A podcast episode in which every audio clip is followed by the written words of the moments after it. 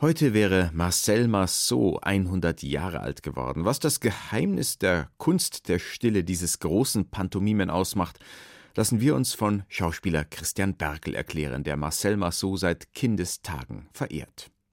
Außerdem Kämpfen für den Klimaschutz ohne Kartoffelbrei-Attacken und Klebeaktionen. Das Wiener Leopold-Museum greift die Anliegen der Aktivisten auf und zeigt, wie es gehen könnte, ohne dass die Kunst Schaden nimmt. Mehr dazu und noch mehr in dieser Sendung. Kultur am Morgen auf Bayern 2. Heute mit Christoph Leibold. Diese Musik klingt ein bisschen so, als würde sie aus einem sonnendurchfluteten Swimmingpool nach oben blubbern. So hat es unser Musikkritiker Matthias Scherer hübsch auf den Punkt gebracht der die Musik für heute ausgewählt hat. Der Assistent nennt sich der Hamburger Musiker Tom Hessler, den wir hier hören. Sein erstes Album heißt gleichfalls so, Der Assistent. Kostproben in dieser Sendung. Domino ist der Titel des ersten Songs. Die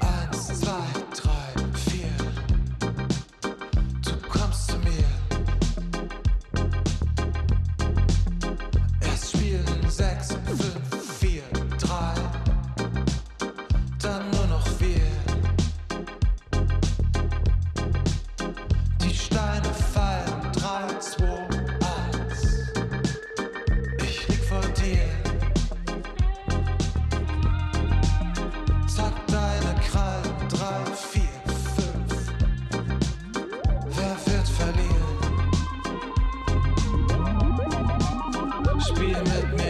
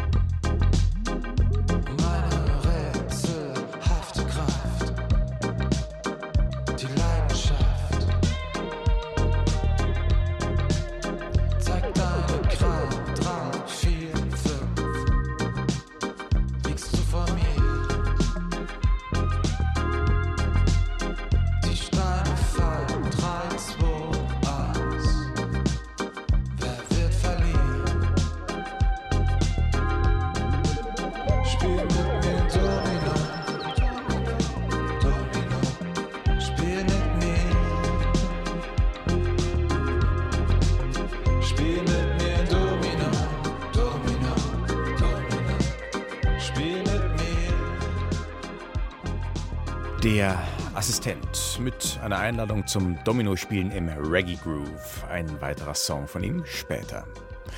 Im November, da hatten Aktivisten Öl auf ein Klimt-Gemälde im Wiener Leopold-Museum geschüttet, um auf den Klimawandel aufmerksam zu machen. Museumsdirektor Hans-Peter Wipplinger hatte damals die Anliegen der Klimaaktivisten für berechtigt erklärt, zugleich aber betont, dass er den Angriff auf Kunstwerke definitiv für den falschen Weg halte. Weil Wipplinger aber offenbar nicht nur kritisieren wollte, sondern zeigen, wie es besser geht, also wie man auf den Klimaschutz aufmerksam machen kann, ohne Gemälde zu beschädigen, hat sich das Leopold-Museum was einfallen lassen. Aus Wien, Barbara Leidl. In einem Museum hängen Bilder normalerweise ganz akkurat gerade ausgerichtet. Wer durch die Ausstellung Wien 1900 schlendert, wird also erstmal stutzen.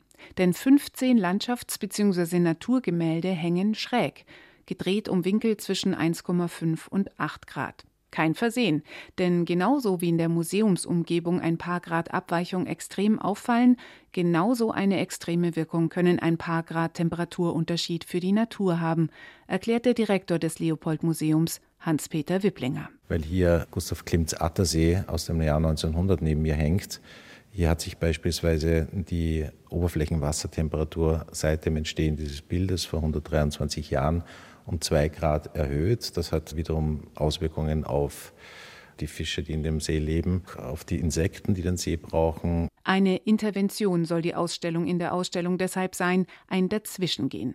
Sie trägt den Namen A Few Degrees More, ein paar Grad mehr und ist ein Gemeinschaftsprodukt. Die Idee der schiefen Bilder kam von einer Agentur. Welche Bilder es sein sollten, hat das Museum ausgewählt. Aber damit nicht genug. Als Museum verstehen wir uns auch als äh, Bildungs- und Vermittlungsinstitut und wollen eben in diesem Fall nicht nur Kunstgeschichte erzählen, sondern eben auch die drängenden Probleme der Ökologie durch die Klimakrise, durch die Erderhitzung und all diese Aspekte, die damit zusammenhängen und unser Leben beeinflussen. Darauf wollen wir hinweisen mit dieser Intervention. Und deshalb haben sie das Klimaforschungsnetzwerk Austria, kurz CCCA, ins Boot geholt. Die Wissenschaftlerinnen haben die Recherchen und Daten geliefert, aus denen dann die Begleittexte zu den Bildern entstanden sind, die übrigens auch schief hängen. CCCA-Geschäftsstellenleiterin Claudia Michel. Als Wissenschaftlerinnen sehen wir gerade die Welt quasi auf einen Abgrund zusteuern und wir müssen selber auch Gehör schaffen als WissenschaftlerInnen und brauchen dazu mehr als nur die Wissenschaft. Und genau das ist quasi mit dieser Aktion ein Schritt in diese Richtung. Eins der Aktionsbilder ist der Sonnenuntergang von Egon Schiele. Im Vordergrund ein Baum, im Hintergrund die im Wasser versinkende Sonne. Aus dem Lot um vier Grad. Der Meeresspiegel steigt überall bereits jetzt und jedes Zehntel Grad mehr bewirkt eine weitere Steigung. Insofern würde hier natürlich passieren, bei 4 Grad, wie man hier sieht, würden sehr viele Lebensräume für Menschen und auch Wirtschaftsräume für uns Menschen verloren gehen. Und das gilt es zu verhindern. Die Hoffnung der 32-Jährigen ist es, dass durch die Aktion innerhalb der Ausstellung auch Menschen angesprochen werden, die sich sonst vielleicht nicht mit Klimaschutz beschäftigen. 140.000 Besucher erwartet das Leopold-Museum in den kommenden drei Monaten. So lange läuft die Intervention erstmal. Direktor Hans-Peter Wipplinger rechnet aber mit einer Langzeitwirkung. Die Leute werden das wahrscheinlich äh, abfotografieren, posten, über diese Idee sich unterhalten, über die Sinnhaftigkeit, sich für das Thema Klimaerwärmung zu interessieren. Und damit ist schon sehr viel geschafft. Bleibt noch die Frage, ob das reicht als Auseinandersetzung mit dem Mineralölkonzern OMV als Sponsor des Museums. Eine Tatsache, die als Auslöser für die Ölattacke auf das Klimt-Gemälde im November gilt. Wipplinger verweist auf die Veränderungen bei OMV hin zu mehr Nachhaltigkeit. Alles sei ein Prozess. A Few Degrees More. Die Intervention im Leopold-Museum ist im Rahmen der Ausstellung Wien 1900 Aufbruch in die Moderne bis zum 26. Juni erlebbar. Traumata treffen nicht nur einzelne Menschen, oft werden sie an deren Nachkommen weitergegeben und das auch über mehrere Generationen hinweg. Die Psychologie spricht von transgenerationalen Traumata. Festzustellen sind sie zum Beispiel oft bei den sogenannten Kriegsenkeln und noch häufiger bei Überlebenden des Holocaust und deren Kindern und Kindeskindern. Davon erzählt nun auch der Dokumentarfilm Liebe Angst, der morgen im Kino anläuft. Ein Bericht von Andreas Krieger und Martin Zein. Lore musste mit sechs Jahren erleben, wie ihre Mutter von den Nazis abgeholt und ins Vernichtungslager deportiert wurde. Sie ist 41 abgeholt worden, da warst du sechs Jahre. Und 43 am 11. Januar ist sie in Auschwitz ermordet worden. Das ist in dem Gedenkbuch für die ermordeten das ist drin. Juden, da ist sie drin mit Namen. Die Tochter bekam den Schmerz der Mutter als Kind ungefiltert mit. Noch als Erwachsene ist sie davon stark mitgenommen. Kim arbeitet die Geschichte ihrer Mutter Lore auf, konfrontiert Lore mit Fakten, um ihren eigenen Schmerz in den Griff zu bekommen.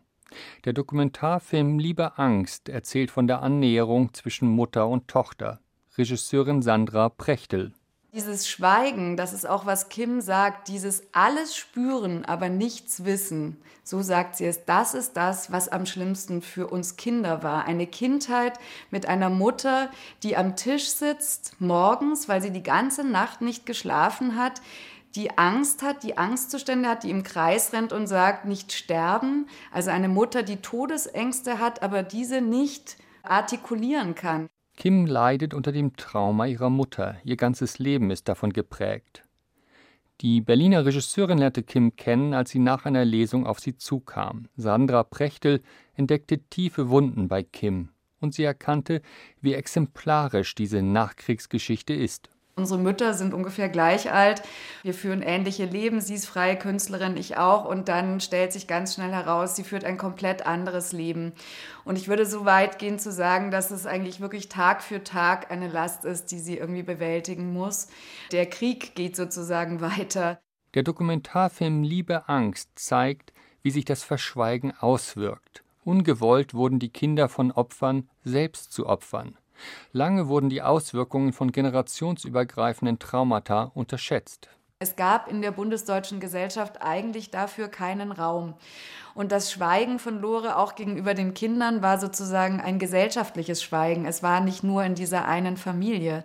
Lore erstickt ihren Schmerz, auch den Selbstmord ihres Sohnes mit Ruhelosigkeit, entwickelt ein nur für sie verständliches Ordnungssystem. Auch ihre Tochter findet keinen Halt die Tatsache, dass das wirklich also 80 Jahre nach Kriegsende oder wirklich eben in der dritten Generation jetzt von ihrer Großmutter ausgerechnet immer noch ein Nicht-Dazugehören gibt. Ich glaube, das ist das, was mich am meisten erschüttert hat. Liebe Angst erzählt ein Einzelschicksal von großer Allgemeingültigkeit.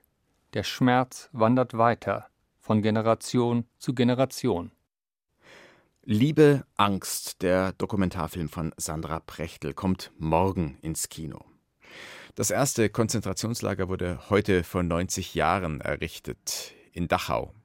Für die ersten dort Inhaftierten, die zunächst in der JVA Landsberg am Lech interniert waren, ehe sie ins KZ gebracht wurden, gibt es heute eine Gedenkfeier.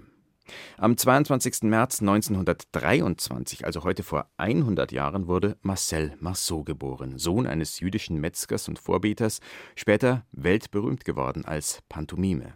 Sein Vater wurde im KZ Auschwitz ermordet. Marceau selbst schloss sich als junger Mann dem französischen Widerstand an und half unter anderem, jüdische Kinder in die Schweiz zu schmuggeln. Das ist der etwas weniger bekannte Teil seiner Lebensgeschichte. Marcel Marceau, wie ihn viele kennen, begegnet man derzeit im Jüdischen Gemeindezentrum München. Dort sind Bilder von Hubertus Hirl ausgestellt, der Marceau 1967 am Rande eines Auftritts in Regensburg fotografiert hat. Weiß geschminkt, im Ringelshirt, mit Seidenhut und roter Blume. Zum Kulturweltgespräch begrüße ich nun den Schauspieler Christian Berkel, kein Pantomime, aber ein Kenner und Verehrer des großen Pantomimen Marcel Marceau. Schönen guten Morgen. Guten Morgen. Verehrer, glaube ich, darf man bei Ihnen mit Blick auf Marcel Marceau so sagen, oder? Ja, absolut, ja. Ja, das fing sehr früh an. Ich glaube, ich habe die erste, also Marceau, das erste Mal gesehen mit acht Jahren ungefähr. Meine Mutter hatte mich schon vorgewarnt, hatte gesagt, du, das ist ganz anders als das Theater, was du bisher, ich war bis dahin eigentlich nur im Kindertheater gewesen, was du bisher gesehen hast. Denn da wird nicht gesprochen. Und es gibt auch nur diese eine Person auf der Bühne. Und ich war vom ersten Moment an so gebannt und so gefangen, weil er in diese Stille hinein Räume und Figuren oder in dieser Stille Räume und Figuren entstehen ließ, die dann eben auch in der Fantasie des Zuschauers entstanden und das hat mich enorm gebannt. Und trat er damals schon als tragikomischer Clown Bib auf, in diesem zugehörigen Outfit, das ich gerade beschrieben habe? Also Ringelhemd, ja. zerknautschter Seidenhut, rote Blume? Ja? ja, ja, ja, ja. Das war Bib, also über den Augenbrauen diese zwei französischen Accents circonflex, nicht? Und unter den Augen so wie so eine kleine Träne gemalt, der rote Mund, das weiß geschminkte Gesicht. Das war äh, mich erinnerte es erstmal so an den weißen Clown aus dem Zirkus, den ich kannte, aber es war natürlich was ganz anderes noch. Also ich kann mich an eine Geschichte, die hat mich damals extrem beeindruckt erinnern. Die hieß der Maskenmacher. Er hat also ähm, jemanden gespielt, der eben verschiedene Masken formte und hat sich die immer mit beiden Händen so fuhr er über sein Gesicht und wenn die Hände verschwanden und das Gesicht wieder frei war, war eben eine neue Maske im äh, Gesicht. Und dann am Ende gab es den Lachenden und den Weinenden. Und er wechselte diese Masken immer schnell ab, lachen, weinen, lachen, weinen, lachen, weinen. Und plötzlich blieb als letztes die Maske des Lachenden und er konnte die nicht mehr abnehmen. Mhm. Und versuchte nun verzweifelt diese Maske abzunehmen und es ging nicht und ging nicht. Und die Leute lachten wie verrückt mit alle und ich hatte das Gefühl, merken die denn alle nicht, dass er langsam verzweifelt, weil er eben das ewige Lachen gar nicht mehr wegbekommt. Und als er dann also nach vielen Versuchen endlich die Maske vom Gesicht bekam, war darunter ein solches Entsetzen eigentlich, eine solche Trauer auch in dem Gesicht über das, was er hinter seiner Maske offenbar gesehen hatte. Also das hat mich enorm fasziniert. Herr Berkel, Sie schreiben auch Bücher, autofiktionale Romane und im neuen, der noch nicht erschienen ist, habe ich mir sagen lassen, da beschreiben Sie auch diese frühe Begegnung mit Marcel Massot auf der Bühne. War ja. das also letztlich sowas wie eine Art Schlüsselerlebnis für Sie, das Sie auch zu Ihrem Beruf gebracht hat? Ja, auf jeden Fall. Also ich meine, ich wusste zu dem Zeitpunkt, ich wusste wirklich, mag komisch klingen, aber ich wusste wirklich nach meinem ersten Theaterbesuch, dass ich in diese Welt hinein wollte, dass ich das werden wollte, Schauspieler werden wollte. Und rückblickend ist eigentlich interessant, das habe ich natürlich weder damals noch später, es ist mir eigentlich erst jetzt so gekommen. Rückblickend ist eigentlich auch interessant, dass ich damals nach dieser Vorstellung sofort nach Hause ging und alles aufgeschrieben habe. Mhm. Also ich war acht Jahre alt. Ich habe das wirklich, hatte so ein kleines Hefte und da habe ich alles reingeschrieben, habe versucht, jede Geschichte, die er erzählt hatte, aufzuschreiben.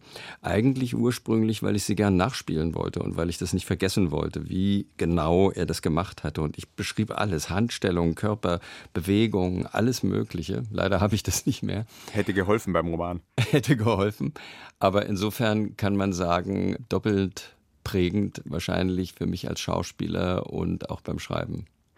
So wie jetzt Massot für Sie eine Quelle der Inspiration war, hat sich Massot inspirieren lassen von Stummfilmstars wie Charlie Chaplin, Buster ja. Keaton.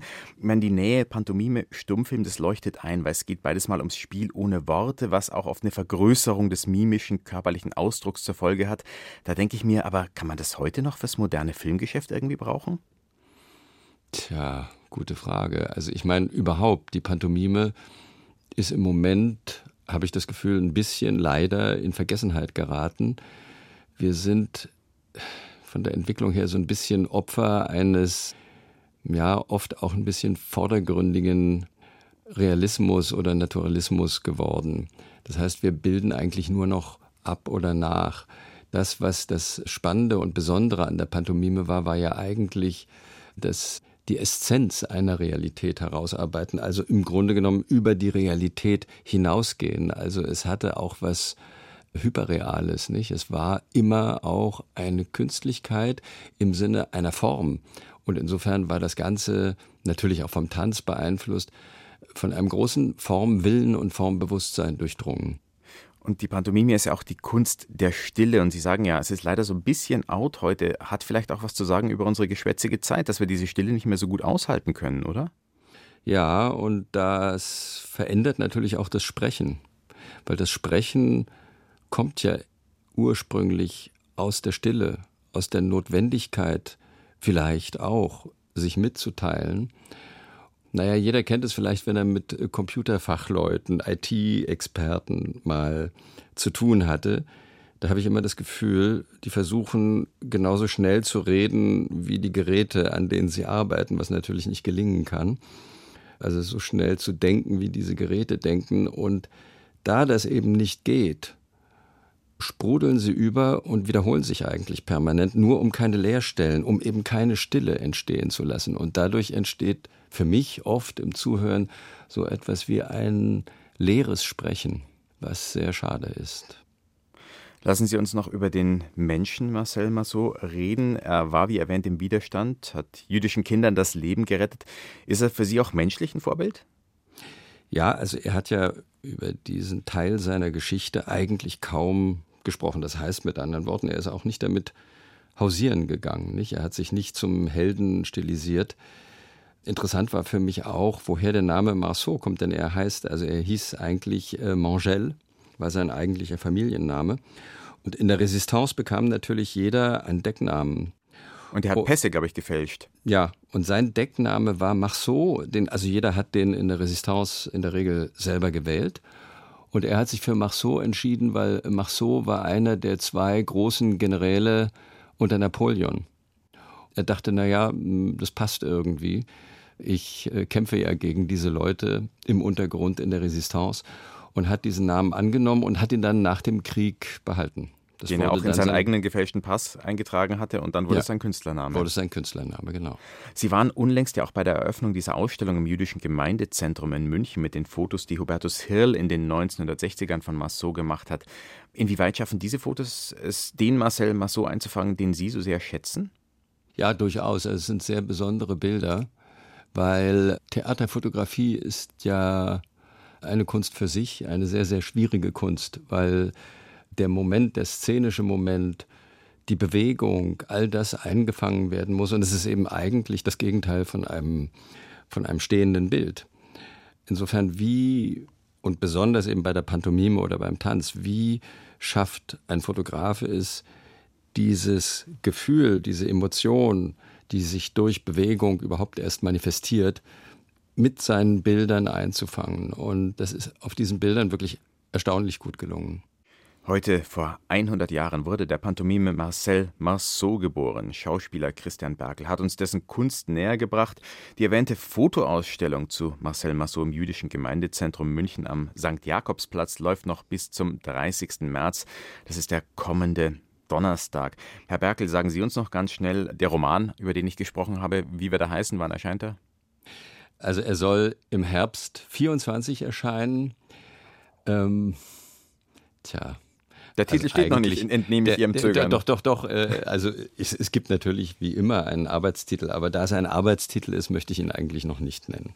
Dann freuen wir uns auf den Roman ohne Titel von Christian Berkel und ich sage danke für dieses schöne Gespräch. Ich danke Ihnen.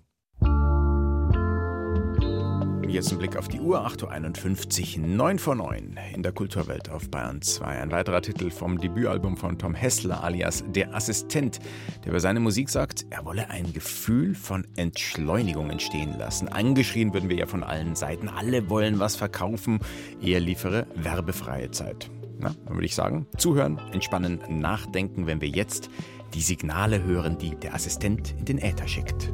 Ich schick Signale ins Digitale, Nirvana, eine Botschaft, die Trost macht. Signale ins Digitale, Nirvana, sende eine Nachricht der Nachsicht an Unbekannte.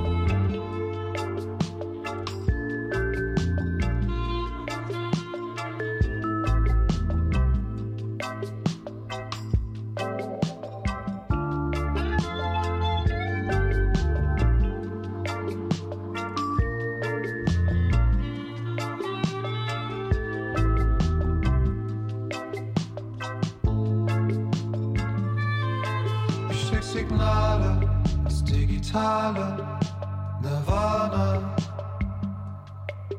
eine Botschaft, die Trost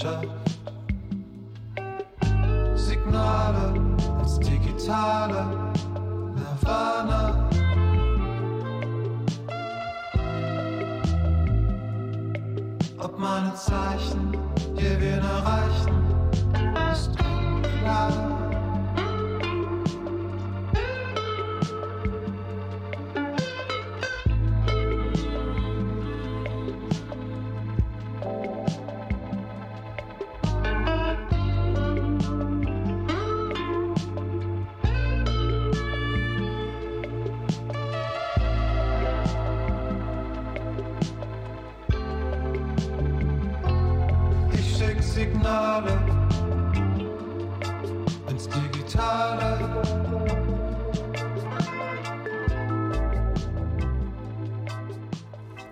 Ein fiktiver Mini-Supermarkt im Hamburg war Schauplatz der 2021 erschienenen Serie Die Discounter, die sich bei Fans des randständigen Humors einiger Beliebtheit erfreut. Zu erleben ist der Arbeitsalltag der Belegschaft, aufbereitet aber nicht als klassische Spielhandlung, sondern im Stil einer fingierten Doku, einer sogenannten Mockumentary. Nun gibt's Neues von den Machern der Discounter. Intimate heißt ihre neue Serie. Und ehe Sie nun einschreiten und sagen, Moment, das englische Wort, das der Serie den Titel gibt, spricht man doch Intimate aus, nicht Intimate. Ja, schon die falsche Titelaussprache ist wohl Teil des Fremdschäm-Humorkonzepts, mit dem die Serienschöpfer hier arbeiten, die für die acht Episoden übrigens selbst vor der Kamera standen. Alles weitere von Katja Engelhardt. In dieser Szene befinden wir uns mitten in einem Casting für einen Film. Da sitzt der Schauspieler Emil Belton. Er spricht gleich vor und unterhält sich mit einer anderen Person im Warteraum. Es stellt sich heraus, die Person wird auch gecastet und ist non-binär. Es folgt ein unangenehmes Gespräch. Welche Rolle bist du gecastet? Franziska. Ähm, ähm, bist doch, bist doch ein Junge, oder nicht? Also Mann, mäßig. Ich bin nicht binär. Jude? Ich bin nicht binär. Ich möchte weder als männlich noch als weiblich gelesen werden. Die Streaming-Plattformen, lernt Emil, wollen sich diverser aufstellen. Er fasst einen Entschluss. Wenn Streamer so auf Diversität stehen, dann stellt er sich bei seinem Vorsprechen eben als non-binär vor. Vielleicht verbessert das ja seine Chancen. Hallo, ich bin Emil, ich bin 21 Jahre jung, komme aus dem wunderschönen Hamburg und bin non-binär. Das ist einer von vielen, das hat er nicht wirklich gerade gemacht, Momenten, von denen die Serie Intimate lebt und in der es um fünf Freunde Anfang 20 geht, die sich durchs Leben schlawinern. Das heißt, Beziehungsprobleme, Herzschmerz, Fußfassen im sogenannten echten Leben und nebenbei jede Menge Witze über die deutsche Film- und Fernsehindustrie. Denn einige der Serienfiguren sind Schauspieler, genauso wie die, die sie darstellen. Es gibt bei Intimate eine Schnittmenge zwischen den Figuren und denen, die sie spielen. Sie haben sogar dieselben Namen. Emil Belton, Oskar Belton, Bruno Alexander, Leo Fischer und Max Mathis Harder. Was diesen speziellen Fremdschamhumor nur noch schmerzhafter werden lässt. Genau der macht den Fünfen, die auch das Drehbuch geschrieben haben, so viel Spaß. Sich selbst möglichst wenig ernst nehmen und eben nicht die Instagram-Perfektion abliefern. Produzent und Darsteller Max Mattes Harder. Wir machen uns ungern, sage ich mal, über jetzt Minderheiten und andere lustig. Deswegen machen wir uns viel mehr über, sage ich mal, eignen wir uns in unseren Rollen zum Beispiel Charakterzüge von jemandem an, der sich über eine Minderheit beispielsweise lustig macht und machen uns in dem Falle dann über ihn lustig. Die Deppen sind letztendlich immer die fünf Hauptfiguren. Es gibt zwar eine moralische Instanz in dieser Serie, aber diese Rolle übernehmen andere Figuren oder wir, das Publikum. Und es gab eine hinter der Kamera. Emil Belton als Serienfigur verhält sich zwar alles andere als korrekt, beim echten Seriendreh war aber eine non-binäre Person anwesend, um gewissermaßen aufzuklären unreflektierte Witze machen, das braucht eine Menge Reflexion. Und wir sprechen hin und wieder auch mal von so einem trojanischen Pferd, wenn wir sagen, okay, wir nähern uns solchen Themen an, genau mit so einem Humor, dass man irgendwie trotzdem drüber lacht und denkt, oh, ist es jetzt ein bisschen fies, dass man teilweise den Zuschauer auch ein bisschen verunsichert. Darf ich drüber lachen? Wie ist es jetzt? Und aber dabei eigentlich auf ein Thema lenkt, wo dann vielleicht im Nachgang nochmal drüber gesprochen wird. Die Serie lebt von Improvisation. Drehbücher sind paraphrasiert geschrieben und Anfang und Ende einer Szene stehen zwar fest, alles dazwischen aber entsteht spontan, vieles ergibt sich erst im Schnitt. Und geschnitten ist die Serie ziemlich schnell. Es braucht ein bis zwei Folgen, bis das Vertrauen da ist, dass die Handlungsstränge nicht verpuffen, nicht den Schlussgags zuliebe geopfert, sondern fortgeführt werden. Die Folgen zeigen die Figuren stückchenweise, gemäß dem Serientitel immer etwas intimer, in noch verletzlicheren Situationen. Intimate ist unterhaltsam. Vor allem aber bildet die Serie auf Humorebene Unsicherheiten ab, die nicht nur junge Erwachsene kennen, sondern alle, die sich fragen, was eigentlich wünschenswert ist, was richtig ist und was falsch. Und die in der großen Komplexität womöglich selbst daran scheitern. Also wir alle. Intimate, eine neue Comedy-Serie mit bewusst falsch ausgesprochenem englischen Wort als Titel, ab übermorgen beim Streaming-Anbieter Join Plus. Und das war's von der Kulturwelt für heute. Am Mikrofon war Christoph Leibold.